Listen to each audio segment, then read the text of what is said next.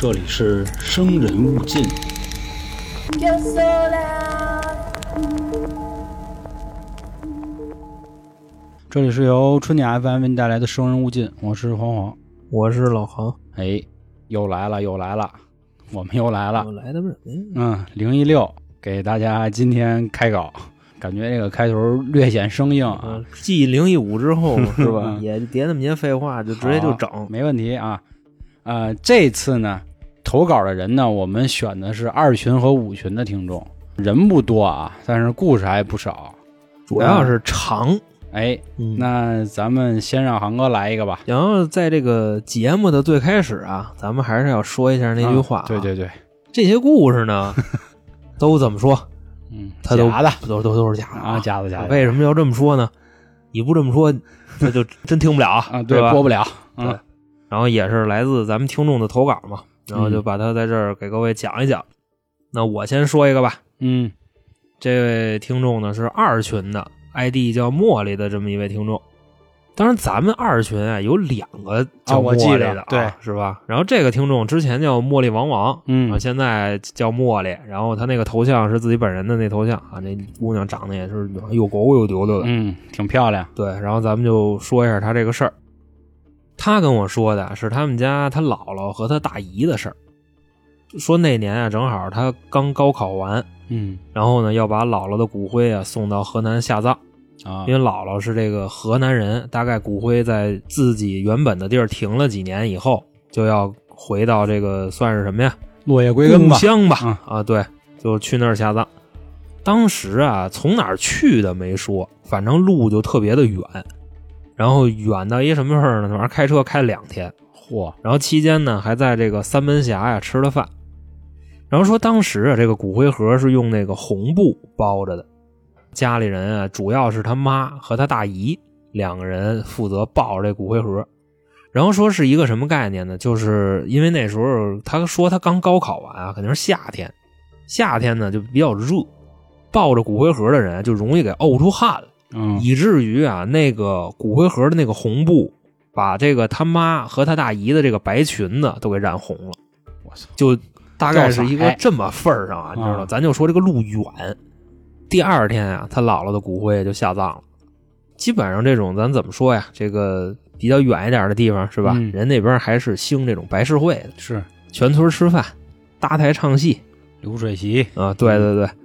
然后他觉得这个事儿基本上都快办完的时候啊，这时候来了一个事儿是什么呢？他大姨说自己觉得有点不舒服，可能也是姥姥要下葬了吧，然后心里也难受，外加上自己身体可能也不太好，哭的外加上出汗，可能有点脱水或者说中暑吧。然后我这大姨就在一地儿歇着，家里人呢轮流过来给大姨扇扇子。他就说呀，在他给他大姨扇扇子的时候啊，他大姨这个时候跟他说了一句话，嗯，用命令的口吻跟他说的，说你弟呢，我怎么没看见他呀？你把他给我找来。因为这块儿咱提前铺垫一句，嗯他大姨平时不跟他这么说话，啊你知道吧？说为什么突然就这口气了呢？他也没太明白，然后就也没多想，就说行行行，我给你叫去啊，你甭管了，就把这个弟弟叫来了。再后来，他们办完了白事儿啊，吃饭的时候，一家人正坐那儿吃呢啊，这个大姨又说话了，就在饭桌上啊，那个劲儿就起来了，嗯说你们啊，刚才在回来的路上啊，开车呢都开的挺不错的啊，还在三门峡吃了饭。然后说呀，这个姐儿俩指了一下这位听众的母亲，她的那个裙子都被骨灰盒给染红了。嗯就他大姨说这么句话，然后还说呀，说这个老二在他们家可能是他舅舅嗯啊，老二啊开车开的不错，挺稳当的啊。那个我也平时晕车，我就是不晕车了。啊然后说呀，这个白石会来的亲戚，这个谁真哭谁假哭，好家伙，虽然都挺伤心的啊，啊我也能看出来啊。别跟我这装孙子、里个楞什么的。嗯还说呢，还说今天呀、请的这鼓乐队，我特别满意。啊说这个啊，点的这些歌呢，也都是我平时爱听的嗯啊，这个有用心了啊，用心了，唱的倍儿棒。最后啊，最重要的一句，明年你们一定来我的墓上看看我，我操就说这么一句啊。另外来的时候啊，把我那杯给我扫扫，给我带两瓶绿茶。啊当时那个人是他大姨啊，嗯但是那口气什么乱七八糟全变了。嗯，这位听众说呢，那应该是他姥姥，你知道吧？哦因为当时在饭桌上，他已经吓得头都不敢抬了，就一直在那儿唰唰吃饭。嗯因为人小女孩吃饭不是那么的没样啊，你知道吧？当时真的已经什么都不敢问了，就叭叭自己就在那儿吃饭。那一桌子人全部说话了，都看着这个大姨附体了是吧？啊。嗯这个时候呢，有人说话了，是谁呀、是他舅妈。他舅妈就看着大姨说：“姐，您您怎么了嗯，？”而这大姨急了：“谁他妈是你姐呀？你跟谁说话呢没大没小的是吧？啊啊，？”然后他就也不敢说话了。这时候啊，这个饭桌上人基本上已经都意识到了，说这个人应该不是大姨了，啊这个人是姥姥了。刚才不是说了吗？就是除了咱们这位听众，桌上还有好多这个跟他一个辈分的呢，外孙子辈儿的嗯这个、全不说话了，都低着头就不敢抬头了。嗯就算是那时候已经快二十了啊，也吓得够呛，就反正这意思，就没见过这个。然后这个时候，这位听众的父亲就拿筷子指着大姨。好家伙，其实咱们都知道啊，拿筷子在饭桌上指人是一大件不敬啊，大大不敬，啊对但是这个时候，咱可以理解为大姨现在是丈母娘，啊，这对对对知道吧？就说说您啊，就差不多得了。啊说这饭桌上还这么多孩子呢，你给他们吓着了怎么着？啊，然后这个时候啊，大姨那张嘴说什么呢？我能吓着谁呀、你们谁还能让我给吓着啊？你要是不爱听我说话啊，你给我夹一筷子芹菜，你把我我逼走，我就走了。这块我也不明白为什么是芹菜就可能他不爱吃吧，生前啊？是他是不爱吃芹菜，啊但是这个芹菜跟那个桃木什么的有没有哦就就这类意思啊？我咱也不知道。父亲就夹了一筷子芹菜放大姨那碗里，然后这个时候呢，旁边那司机特别有眼力，知道怎么着啊？嗯拿了一打火机，啪一点，然后护着这个火，拿着这个打火机就这么护着，从这个饭馆就出去了。啊出去走到了门口，找一地方蹲下来，啪把这火一灭。人这懂规矩啊！我跟你说，真真的就就这道行，挺威风，这挺威风。，你知道这事儿吗？不知道，不知道吧？嗯然后这个时候啊，戏剧的一幕来了。这时候啊，这司机进门，这大姨好像恢复了。嗯然后大姨拿着一个碗，拿着一筷子，然后筷子碗里还有这芹菜啊，知道吧？就哎，这是什么时候进来的？嗯，看着环顾一下四周，说你们看我干嘛？你们怎么不吃饭呀、干嘛呢是吧？对。然后边上有孩子就说说大姨您刚才别别别，然后人啊，长辈赶紧拦着，哎，别别别别别别胡说八道啊！嗯没事，姐，没事姐，吃吃吃饭吃饭，就这么着，这个事儿算是给遮过去了。我操，当时咱们这位听众后来跟他姐姐，因为他姐姐是大姨的孩子，嗯，他们就分析说大姨这是不是就就玩儿呢，啊啊啊，还是怎么着的？说真的有这样的事儿吗？这块儿有必要再补一句啊，因为大姨这人身体不好，哦，因为而且之前呀、这个姥姥来到大姨身上也不是这一回，说之前还有，这后来他姐跟他说的，他姐跟他说什么呀？就说有一次啊，就我妈在医院呢，我去看她，然后那天就也是这个状态，就刚才姥姥的那个状态啊，就跟她说，其实啊，我走，我想给你妈是一块带走的，我操，知道吧？因为她身体不好，我也不想让她遭这个罪，而且我喜欢我这闺女，知道吧？但是呢，你妈跟我说她舍不得你，放不下这一家子人，嗯所以呢，也就就就没没带走，嗯，就我自己先走，就嗯反正就这这这意思吧。然后他姐跟他说完这事儿以后，他就越来越信啊，就大姨这个是真的，啊，就不是那个什么吧？演的的对对对，，其实说这个有有有点不敬了。啊，你包括在后来，他还跟我说大姨怎么着呢？他大姨就频繁的有这种事儿，不是被托梦就是被上身儿。嗯，上身儿其实这也不是什么太坏的事儿，因为毕竟自己家里人嘛，是是，也是自己的妈妈，因为她老了嘛。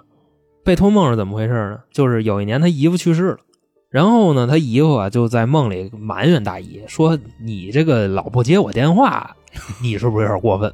天，其实我现在也埋怨好多人啊不不不接我电话什么的。嗯然后其实那时候是怎么回事呢？大姨的手机坏了，她自己都不知道。嗯这个时候姨夫告诉他说：“你不不接我电话啊，你这过分了，就怎么着的。”然后大姨就换一手机。反正说呀，之前大姨的身体是挺好的，就自打是被上身了以后，这个身体就越来越差，越来越差，以至于到后边还好像还能看见什么乱七八糟东西。嗯就是说他给我讲了他大姨的这么一个故事。不过咱其实想想啊，你知道吗？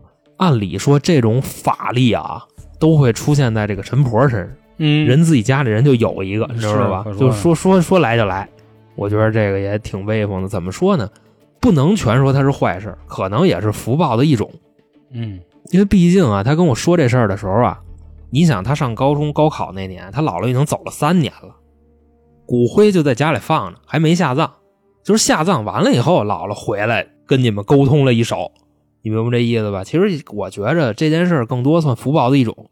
你要把它理解成亲人的这种啊，可能就没那么害怕了。你说？是。其实这位听众在给我投稿的时候啊，他还跟我说了一句话，当时他说压在我心里好多年的事儿，终于能说了。他老觉得说这种事儿跟别人说啊，别人都不信。但是你刚才说这事儿呢，我再多说一句啊，以前我也参加过类似下葬的这种活，嗯，也不能说活动吧，就是这个仪式吧。人家一般包骨灰的这个布啊，用的都是白布，他这一开始用红布，反正我听着激撩一下，你知道吗？但是这个怎么说但是呀？嗯我觉着可能是因为是老太太吧，我奶奶也是拿红布包，哦嗯，然后我扛盒子，我哥负责就拿照片，哦哦是这么一个意思。哦哦，对，那我参加那确实是一个男的没了的。嗯，老爷子没了，嗯，那这块儿我其实也想跟这个茉莉王王说一句啊，这个事儿有可能，为什么呢？前两天娇姐跟我讲一事儿，说当时啊，她也想说自己身边还有没有这样灵异故事啊，说问问。她有一天，她就问她妈，说妈，你有没有经历过这种灵异事件呀、娇姐她妈说，我哪经历过这个呀？结果刚说完就来一句说，我有一事儿跟你说说吧，要不？他也说的是，当年就是相当于这个娇姐的太姥姥，就是娇姐妈妈的姥姥没的时候，啊，也是啊，说这个当天晚上差不多跟守灵那意思似的，嗯。突然也是附了身，啊，显灵了，嗯，显灵了，但是他们没看见，知道有动静，说当时啊，什么他妈呀、大姨呀、这些全跑了，跑什么就？哇就跑了。那跟跟你这反应跟焦野一模一样自己，姥姥还是不辞啊？就那么说说你跑什么呀？说我知道那是谁来了，那我也害怕呀。说村里也没有灯，啊，那屋子里就点几根蜡啊，那时候还才村儿呢啊，你咯噔一下的，说是不行，真害怕呀。说但是后来就没再遇见过，但是确实是有这么一件事儿。他妈觉得说呢，因为没有真眼看见，只听见有动静，因为知道那间屋子里真没人，我觉着可能是嗯因为那时候可能娇姐他妈岁数也不大，也可能是还很小，因为我记着啊我爷爷去世的时候啊，那年我十四，就是我守灵的那天晚上，我非常清楚的听见啊，就外屋的那个动静，你知道吗？就那个蹭地板那声，那就是我爷爷走道的声。但是外屋什么东西都没有。嗯我觉着当时真的，我就一直在外屋坐着，我都不在我爷爷那箱前面坐着，我都去啊外屋坐着去了。我就真的，你看能不能让再让我见一面，你知道吗？就反正那意思。感情但是我感觉我奶奶没的时候就没回来，就是就嘎嘣儿就没了，没有任何的后续。嗯，那既然说到关于已故人的事儿啊，那我再说一个吧。啊，你来故人啊我来一个，我来一故人，这倒跟我没关系。同样啊，来自我们二群，他在群里的 ID 是三个小雪花啊，但是他投稿的名儿用的是在云端的蛋，云端的蛋，这个名儿挺有意思的啊，云蛋是吧？挺好玩的一哥们儿。啊，你刚才讲的这是大姨，哎，他这是一个大舅大姑的事儿啊，反舅啊嗯，大姑的事儿。呃，他大姑也是当年查出来肝癌晚期，也是一个很严重的病啊好。家伙这大家个这个有了解的啊，这肝癌是非常疼的，对，很要命的。嗯当时他们村里有个习俗，也不能算习俗吧，就是说不要为了动手术而动手术。说你动了手术啊，反倒有可能去的就更快。我其实早些年也听过类似的说法，那意思好像可能开膛破肚泄了元气啊。对对对对对吧中医是有这说法，哎但是你说华佗还给曹操开颅呢，你这玩意儿是，他也确实说啊，说要不就喝点中药吧。他大姑呢，一生也没结过婚，没儿没女。这后来去复查呢，听说还真没什么事儿了，家伙。就好了，也没有癌细胞不是不了，是不是不是不是，就啊。癌症好晚期还好了。说确实也是动手术了啊，啊。动手术可能加上吃药啊真厉害等等的，好了。当时就觉得嗯挺不错，喜事儿。这个状态也都行了。但是过了两个月以后呢，这个他大姑突然又不行了。嗯。一去医院查呢，发现癌细胞扩散到全身了。这个就到这儿，其实就已经很邪性了。说当时整个人呢也是非常疼，饭也吃不下去了。他奶奶也是每天都郁闷，每天都哭。这时候呢，也是通知到他说：“你差不多得回来看看来了，可能要见不着你大姑了，或者说来看看你大姑最后一面吧。嗯，当时也托了个梦给他，是谁托的？就是他大姑给这个咱们听众投了个大大大姑还没走呢，关键没呢，啊对，这咱也不知道为什么算托梦啊，啊就是在梦里跟他说一句话，说你什么时候回来来看看我呀？倒是也没有比较什么严厉的口吻啊，就是很正常，说来看看我吧。后来他就回去了，回去发现呢，家里所有的人都已经披麻戴孝了。后来一问呢，说这个姑姑啊，嗯，确实去了。走了，嗯，刚才我可以回答你的这个问题啊，就是说怎么算是托梦呢？嗯那个时候他以为没去啊，实际上其实是已经去了。说他们当时有一个习俗，说如果想让这个人呢多活几天的话嗯，去抓纸钱。这纸钱你一手去抓呢，如果你抓的正好是三斤三两，那这人彻底没戏。其实不是就这个数其实很难啊，对吧？三斤三两，啊带着怎么可能客带着克玩啊，怎么对有？就你说怎么可能这人这手这么准呀，对吧？结果说你抄你掏一张拿出来不就行了？是啊，但是他们得用抓嘛。好巧不巧，确实当天抓的就是这数。说他大姑当天也确实就走了，所以那天晚上确实就是托梦了。就是这个事儿，你去细琢磨啊，就感觉好像一切都是命中注定了。当然，就还是那话，就是我们这么说可能是有点不尊重，但是这种事儿你全串起来想，还是挺可怕的。因为他大姑本身经历了是一个生病、痊愈、复发，然后又因为所谓的这个三斤三两，斤三两，哎，出了这样的事儿。这也是关于一个去世人的一个事儿啊。嗯那正好说到这儿啊，我就继续说啊，他还有两个投稿，都是他妈妈的故事。说有一次呢，他妈妈下夜班儿，回家的路上呢，需要经过一个桥。当时他在桥的另一头啊，看到对面有很多人提着灯笼，嚯，感觉呢很热闹啊。那估计就是啊，嗯，鬼车，可能是他当时心想啊，也挺晚的了，我赶紧追上人家是吧？凑着点热闹，一起回家。好家伙，他就赶紧冲这个桥。结果他从这一头走过了另一个桥的时候，就是越过这个桥，发现这人都没了，什么都没了，链儿也没了，对，啊全没了。所以我觉得你刚才说有可能是怎么说阴兵过境吧，这种，或者人家可能赶上夜市儿了什么的，就是 嗯这个咱就别不要揣测，你知道吧？你就那边人的故事，咱也不懂。嗯，这有的时候这个桥这个东西啊，寓意挺多的啊。我跟你说啊，这个现在拢共讲过这么多故事啊，嗯你听着啊，这是什么呀？十字路口、嗯桥、嗯树底下、这个车棚子里、嗯。楼道里、电梯里，这地方是哎，嗯，你知道吗？你刚才说到一个地儿啊，树底下，嗯。哎，下一个故事就是树底下。说他妈当年呢住在一小院儿里，当时呢是因为啊，就有点像那种老北京的院儿，有一水龙头都在院儿中间大家所有的这个街坊都去那儿接水。包租婆。啊，为对，包水了啊？对，差不多这意思。当天晚上他妈睡觉呢，就感觉有这个院儿里就有动静儿，后来他也没去多看，又睡了一会儿啊，这人想起夜嘛，就撒尿嘛，他就说那就上个厕所，然后他妈就把帘儿拉开，可能说看看链儿什么的，结果这一拉帘儿啊，他看见这个水龙头那儿啊有一大哥。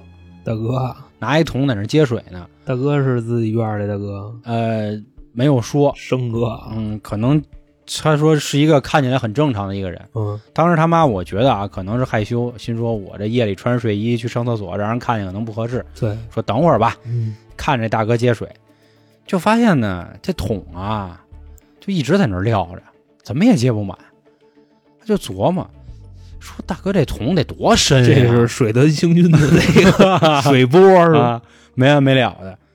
结果就是等了又一会儿，借着这月光，他妈突然想明白一事儿，嗯，说接水这水桶怎么没声儿啊？哎，应该哗啦哗啦哗啦，对吧？这水随着这个桶一开始可能是砸到铁桶有声音，一点一点的水，然后都是水声，没声儿，什么声儿都没。有，就能看见水，对，就看见水在往水桶里流，这人不动，就跟行为艺术似的，水管子是不是也应该有声儿啊？就都没有，就静止的状态。你感觉咱们说的稍微这个唯美一点啊，就一幅画在面前静止了哎呀，啊！当时给他妈吓的、啊，伴随着月光，啊好家伙，真是月光光心慌慌了这了，忒地道了，吓坏了，他妈直接就钻被窝了。这个用咱们喜欢灵异的朋友都知道一句话啊，被窝结界嘛，赶紧钻进去，这尿也不尿了，憋着吧脑袋，一一蒙啊，憋着吧，因为有一项这个这不成文的法则，这鬼是不能进被窝的，对吧？进不来。第二天醒了以后，这水也放完了，厕所也上完了，赶紧就跟他的那个妈说，说昨晚上可看见人了啊，在那接水怎么怎么着。他妈就说，嗨，说这人啊是咱院里的，但是呢也是那话，几年前啊他在旁边那棵树上吊死了。这块儿我多就是意淫一句啊，而且我也觉得我现在跟航哥在录节目的这个时间啊是深夜啊，很晚，我们俩给自己缓一下吧。嗯我觉得有可能会不会是这样，就是当年那个人可能是迫于各种的无奈心酸，没有办法去上吊，然后确实他也去了，也走了。其实这块儿我觉得啊很多人他都觉得死是一种解脱，是，对吧？嗯，所以他有可能接这个水的意思是为了感谢这棵树，给它浇点水，那嗯我觉着有可能。是吧？但是你可以理解为他刷尿盆呢，你能不能这么理解呢？因为住平房都倒尿盆嘛。嗯，我我那我那我明白的意思就是他可能还觉得他在这儿生活呢，是吧？我觉着他至少没那什么，没上你屋里啊，那他也没祸祸过谁啊，对，是吧我觉得这个其实算一个不是那么坏的事儿，你嗯，知道吗？心里可能还是有这个情愫在这儿吧。你光看见了，其实问题不大。嗯，但是咱实话实说，咱俩谁也没见过，就这样。是是是，嗯当然没见过，也别想啊，也别想见啊，因为见着以后大概率是会那什么的，嗯，是会那个就是身体是会有异的嘛，对是会有异样的。给自己惹个病啊灾儿啊也犯不上。是嗯，这就是这位二群在云端的蛋投的这三个故事啊云。淡啊。嗯，也是非常感谢的。嗯、那说完这个二群的事儿啊，嗯我给你接一个，我给你接一五群的。嗯，这个是五群的一个一个妹啊，你知道吗？嗯叫莉莉大魔王。咱五群确实有好多好看的姑娘。我觉得这五群真的是现在目前来说啊，嗯，姑娘最威风的一个群，最活跃的一个群吧。嗯，主要也是咱们气氛组的组长在嗯五群待着呢，老沙啊，沙哥啊嗯，沙哥。包括他的一些成员啊，小镇呀、嗯小七呀、啊他们，晨晨啊，晨晨对。老高这种，对，这老高是五群管理员啊，嗯。这个老老屁眼子啊，嗯。你知道吧？当然咱们不多说那个，咱们说故事。这故事呢，刚才说啊，五群的嗯，丽丽大魔王啊，一个妹子投的，她给我投了好几个故事，咱呀、挨个说，你知道吧？挨个分析。娓娓道来。对对对，然后第一个呢，说虽然啊现在上大一，但是故事可能都是小学的时候那些事儿。嗯他呢是一个四川人，他说啊，当地那边啊有一个说法是说什么呢？用清晨的露水抹在眼睛上，啊，能看见鬼。这对，这不有你点想啊，这个人跟自己过不去吗？夏雨荷呀，啊跟这个乾隆，人家是用这个清晨的露水泡那个碧螺春啊，人这边拿清晨的露水抹眼睛上，就是为了能看见鬼。说那时候啊，大概是一二年级啊，几个孩子，我跟你说啊，你要不说灯泡搁嘴里拿不出来，就没人把那东西放嘴里。嗯，你越说，大家就越得尝试，好奇害死，尤其是孩子。嗯。就这个小孩啊，大概就一二年级的那会儿啊，就是大早上起来出去啊，结伴儿往眼睛上抹水，抹完以后呢，开了天眼了。说白了，啊，他们几个人大概是三四个人吧，有一个孩子开了天眼了，我操，真看见了。看见了，啊！说他看见了，然后那孩子不怕，就是你就感觉那个就是真的，为什么呢？他说呀，如果你跟我说你看见鬼了，我肯定不信嘛。他跟这些有互动，就是他在那儿自己在那儿躲，你知道吧？啊，他说，然后边上那俩人问说你你广场舞呢啊还是怎么着？但是那时候没广场舞他说有人，说红衣服白衣服哎呦，从我这儿过，我躲啊他们呢。就这样说，最后一分析，你知道吗？因为他现在大了嘛，在聊这事儿，就说真的是能看见。所以当时我也就是在想，就是为什么要把这件事儿说出来？嗯，就是为什么说把这个露水抹脸上就能看见鬼？这以前小时候好像总会有很多的这种传说啊，嗯但是一般来说啊，就是小孩都是抱着我不信，然后怎么着，这要不咱玩玩吧？什么小孩其实说白了就都是好奇，他不知道这东西的威力，你知道吗？嗯你这但凡再大十岁，可能大家一开始都害怕看，真看见了，估计都得他妈的吓破了胆。嗯，这多瘆得慌！你想大白天抹完了，然后一堆人在天上飘，真他妈能吓死！这多地道啊！我啊！真是啊，咱跟这儿就拿拿嘴说啊，大家可能就感受不到那个场景啊，你知道吧？就别多说了，你知道吗？你看看 VR 那电影去，就就就知道是大概是一什么路子。然后说呀，这件事过了以后啊，还有另一件事儿，说就是抹了这个水，过了几天，就大家都是人心惶惶的那个状态啊，嗯就是相信这个世界上是真的有那什么的。然后呢，就巧了，就发生一什么事儿呢？有一天呀，他跟他一瓷器在路边玩儿，然后玩着玩着呢，俩人就打就撕吧，嗯你知道吧？当然不是急了那种撕吧，就闹着玩儿，就小孩撂跤什么的，就那种。然后撕着撕着啊，就撕马路中间去了，你知道吧？小孩瞎闹嘛。对，嗯然后这个时候呢，就有一人就给摁地上了，也不是摁地上了，就没站稳，撂地上了，就拌饭了那种。就他刚躺下，大概从这个十几米的地方有一摩托车嗯朝着他就过来了，然后这摩托车呢刹车刹不住了，就当一下就压过去了，哎呦，然后人也没停，你你知道？吧？直接就开走了。这摩托车大概是一什么意思呢？就是那种老式的那种枸杞兔子，啊，你知道吧？虽然不沉，但也得有二百斤吧，差不多。压一下也疼啊！那车上还俩人呢，嚯，他就是后背上有一个特深的一个车印子，嗯，就那车轱辘印子。但是呢，这人啊被压了以后，你知道吗？掸掸土自己站起来了。哦哦，哎，我跟你说啊，你慢说一小孩儿，一上小学的人，我觉着我挨这一下，我都够呛能站起来。那腿都得干折了。我觉着就嗯甚至得把我这个脊椎给我压折了，你知道吗？就差不多这意思。但是人家不是，人家站起来了，人家站起来以后就清晰的看见后背上有一摩托车那轱辘那印儿，知道吗？然后就掸掸土就回家了。嚯家伙，后来呢，当天晚上被压的这孩子做了一梦，他爷爷给他托了一梦，说什么呀？说我后背疼，哎呦，说以后别他妈瞎跟人闹啊，我后背都要疼死了。哎呦，就那意思是什么呀？他爷爷一直跟着他呢，是吧？给他扛了一道，啊你，知道吧？那可是一直保护他呢，相当于对吧？嗯，反正老头子也不是法力无边呀，是吧？是压一下是是后背疼，那意思就点你呢，你知道吧？说我可能护不了你几道，哦留神吧，就大概就那意思。有这层意思。对，他说完这个故事以后啊，他又跟我分享了一个什么呢？就跟我分享了一出马，啊，就是什么呀？就蛇。哦，蛇这东西，其实你慢说在山里的蛇啊，其实咱们都听过，嗯蛇这个东西是非常灵的。对，以至于它的这个法力啊，仅次于这个刺猬和黄鼠狼。嗯我觉着，因为什么呢？因为黄鼠狼的故事太多了，你知道吧？刺猬的故事也太多了，但是说蛇的还比较少。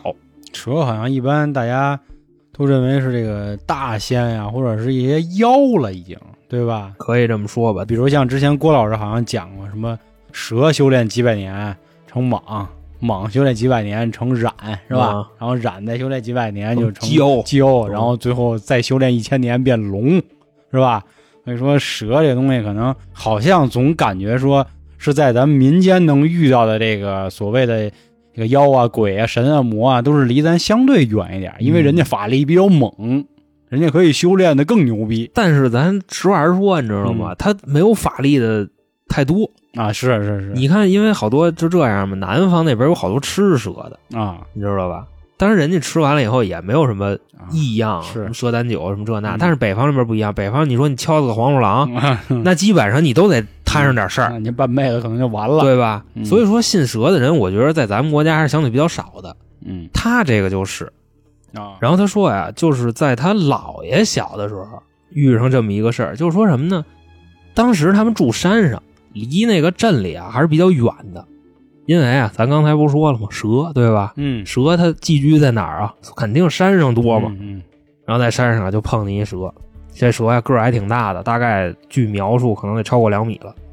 因为平时咱们接触那个蛇，基本上嗯，一米多嘛，对，还倍儿细。小青蛇啊不知道真以为是一皮带跟那地上扔的。而且那个蛇呀也没有什么毒，啊，对，因为咱们实话实说啊，热带的蛇毒性还是比较烈的。你像嗯咱们这边的气候，这这毒蛇跟这来这边根本活不了。然后呢，这个听众的姥爷啊，就把这蛇给砸死了，拿什么砸？拿锄头砸的，直接顺脑袋就给切了。哎呦，其实这块儿咱分析啊，应该是有点说不过去，你知道吗？有一点，有就点，你人招你惹你了，你给人干死了是吧？他又没咬你，反正呢，打死了以后啊，也没当回事儿。但是呢，过了一阵子，这报应就来了。那时候他说的是他四姨啊刚出生，嗯然后他四姨呢大概到了一岁多的时候啊不会走道儿。其实咱们都知道啊，这孩子正常的一岁不会走的太太少了，太对少了。就基本上半岁就差不多了，就就可以练他走了。一岁再不会走，这孩子可能真的有点毛病或者怎么着的。他四姨到两岁了还不会走，就满屋爬，就顾悠对，就啊，就搓往前，哦你明白吧？大概那个意思。这个老姥爷吧，就是当时四姨的爸爸妈妈，就着急说这孩子怎么这样？说要不看看去吧。嗯，人但是人家看看不是那个啊上医院看看、啊，我知道，你知道吧不是挂号去对对对，嗯 找大师看看。嗯说这孩子怎么了？那大师一看说这不对，说这孩子身上啊有怨气，哦，他这孩子可能是有点什么报应，出来就带着。然后后来他这姥爷就说：“我想起来了，他出生的头几天，我干了一操蛋事儿。”哦，然后那大师呢就说：“说那我拦你一句，嗯你干的这事儿是不是跟蛇有关系？”哦然后那老头说：“啊，就因为我看见一蛇，我给他打死了。”道长人就说了嘛，嗯大师就说了嘛，因果循环，报应不说呀，我一看这孩子，我就知道这事儿肯定跟蛇有关系，因为固有嘛，嗯往前搓嘛。然后后来啊，这道长就开始做法，一顿就他跟我描述的就是一顿操作啊，啊你知道吧？就是嗯嗯大概那意思，拿着个桃木剑，就反正那插个纸，噗一一吹，就反正就那样。然后后来啊，那道长就说说我跟这蛇呀聊了几句，人这蛇怨你啊，你看我一眼，我就嗯就得给我干死，就得给我脑袋切下来，就为什么？也没跟你犯照什么的。对。嗯然后后来呢，这老爷就问说：“那嗯您看有没有什么辙破一下，嗯就把我们这渊源给解了？嗯，说我现在我知道错了，说您看怎么着吧？”大师呢就给他点了一道，说：“那个你给他烧点钱，你再盖一处房子。嗯，那意思就是什么呀？这蛇也要在这儿住，哎呦，因为之前他不是在野地里碰见的他吗？嗯对吧？在野地里碰见的，不让人敲死了吗？然后人家那意思就得我得有个地儿待，你知道吧？你给我盖一房，当然不知道为什么蛇是房啊，你知道吧？嗯应该搭一栋。然后呢，这老爷子就烧了好多钱盖了一房。咱们这块实话实说啊，人家本身不是特别迷信这个的人，因为本身这房不是给家里人盖的，是给人那蛇仙盖的，是不是？是？盖完以后他自己也就住去了。哎呦，你知道吧？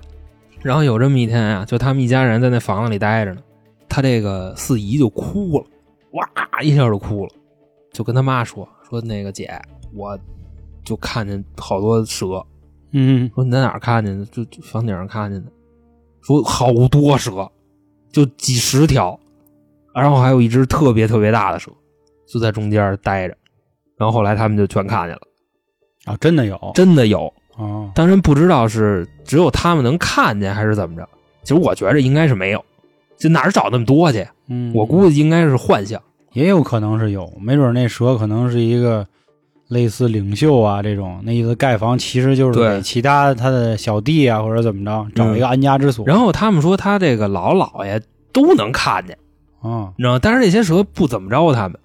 但是你天天这么看着也怪吓人的呀。那是，那咱们再说回来，这房子本身就是人家大师让给蛇盖的嘛。嗯这个老爷他们也都都明白了，都明白这个大蛇是什么意思了。然后后来他们也就搬走了，因为那时候咱是在实话说，那时候地不是特值钱，是，你就起一房走呗，就、嗯是吧？然后他们就走了。后来他们修了新的房子，住进去以后就再也没有这样的事儿了。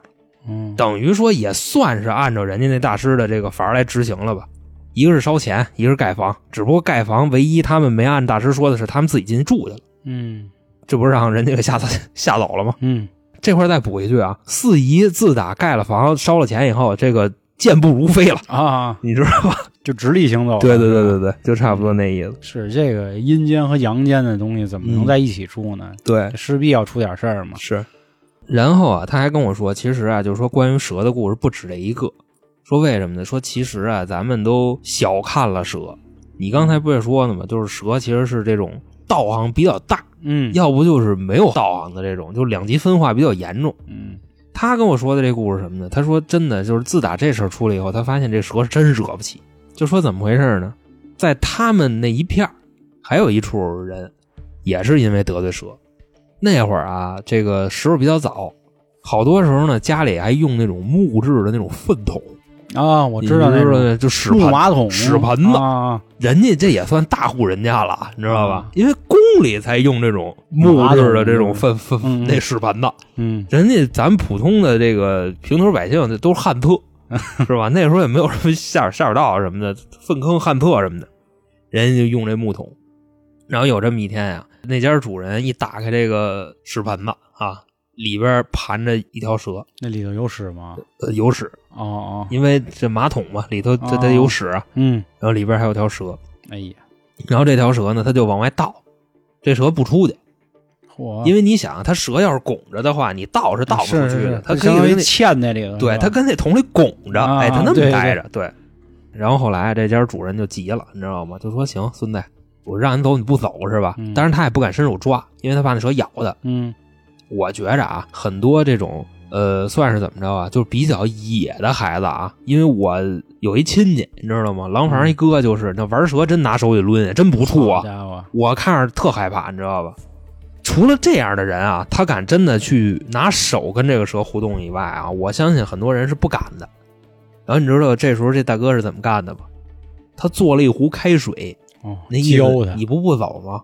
那您就哎，嗯，我就退你层皮，非得不是我，您就熟了就得了。哦，然后就把这一壶开水就浇进去了。浇进去以后呢，这蛇如愿以偿烫死了。烫死了以后，你拿出来，他发现这里边有几个蛋，哦蛇蛋，你知道吧？就不光是把人家蛇烫死了，把人家的孩子也都烫死了。再后来发生了什么事儿呢？这家人啊，一直是要不上孩子。什么叫要不上孩子啊？不是那种不孕不育，嗯，不是怀不上孩子，是哦只要是就早产怀孩子，哦你知道吧？要不就流产，要不就是夭折，嗯，然后有的生出来脸上都是泡，然后活不了几天直接死，就这样。嗯然后也是找大师给看，人大师说你完了，你知道吗？你完了，哦你的这个没花了，对你的这个罪孽太深重了。然后到最后最后啊，他生了一女儿，他生这女儿呢，就是活下来了。怎么说呢？他这个女儿有一个特异功能，就是咱们平时起床啊都是躺着，这么坐起来，人家是睡觉趴着睡，你知道吧？然后那么跪着，拿腰那么拱起来，人那么起来，你知道吧？啊然后走道也是俩膝盖跪着，呲呲呲就那么走，嗯就就就是一大蛇呗，嗯是不是？然后后来那哥们儿看着他女儿这样，这人也疯了。嗯，然后最后的结局就是那样。然后后来那女儿是怎么着了？不知道，反正走道儿不会站着走，就跪着走，哒就那么走。哦不是我说这东西怎么都这么厉害呀、嗯，其实我就想觉得啊，好像什么都讲一个这个万物有灵，就是属于那种，他只要有孕了，你不能动人孩子。就是其实包括好像咱看很多什么凶杀片啊，或者什么仇杀片啊，都是那种，就是你弄我没事儿，咱这一辈儿的人咱们了，别波及我下一辈对。，我觉得这个最过分的，可能就是因为烫死了他的孩子。对我，而且你再或者说，你知道吗？你比方说最那什么的黄鼠狼，我跟你说啊，你要是敢弄死那个带着孕的黄鼠狼，嗯，就这事儿咱听的还少吗？多少因为这要不上孩子的，对对，对要不生出来的孩子是个傻子什么的，嗯就都是这种。嗯所以我觉着没道理。是你这招你惹你了，你弄死 他，对吧？其实你给他，比如你把那桶给扔了，你按理说这大户人家还差一个桶吗？对吧？可能也是那会儿那个人就是那个劲儿上来了，较劲，对，就是较劲。像这块儿我再说一下啊，其实我们今天还有一个投稿，也是来自五群的，叫于小将，但是他的投稿呢，故事可能不太方便和大家分享啊，也是一个关于因果循环报应的这么一件事儿，但是可能涉及了一些比较敏感的内容，这块儿不跟大家多说。但是人家确实也给我投了一个比较完整的故事，在这块儿也是多感谢人家一句，嗯对，这块儿跟大家说一下啊，啊，就不说故事了、啊。对对对，因为这个可能尺度嗯，又涉及到什么，就虐待动物这一块。稍微有一点大啊，但是嗯其实跟上一个刚才航哥讲的故事有一点点像。呃，今天啊，其实我们说的关于听众的投稿的人不多，但是故事很丰富啊。啊，出马的、嗯上身的，嗯 这，个墓地的是吧？嗯然后附体儿的都有。那这块儿呢，再次啊，感谢一下这四位啊，五群的两位，一个是莉莉大魔王，一个是于小将，嗯还有二群的两位，在云端的蛋和嗯茉莉王王。云淡嗯，小茉莉啊，啊，那我觉得今天也说了不少了，而且还是刚才我节目提了一句啊，今天我们录节目的时间有点晚，我们俩现在也有点慌啊，那我待会儿琢磨我 我怎么回去？我 嗯，所以今天就先到这儿。还是那话，如果您有什么故事想投给我们的，和我们分享的，啊、您可以添加微信“春点二零一九”，春点是汉语拼音，到时候我们拉您进群，可以继续和我们互动。那今天的节目就到这里，咱们下一集零一期再见，嗯，拜拜各位。拜拜。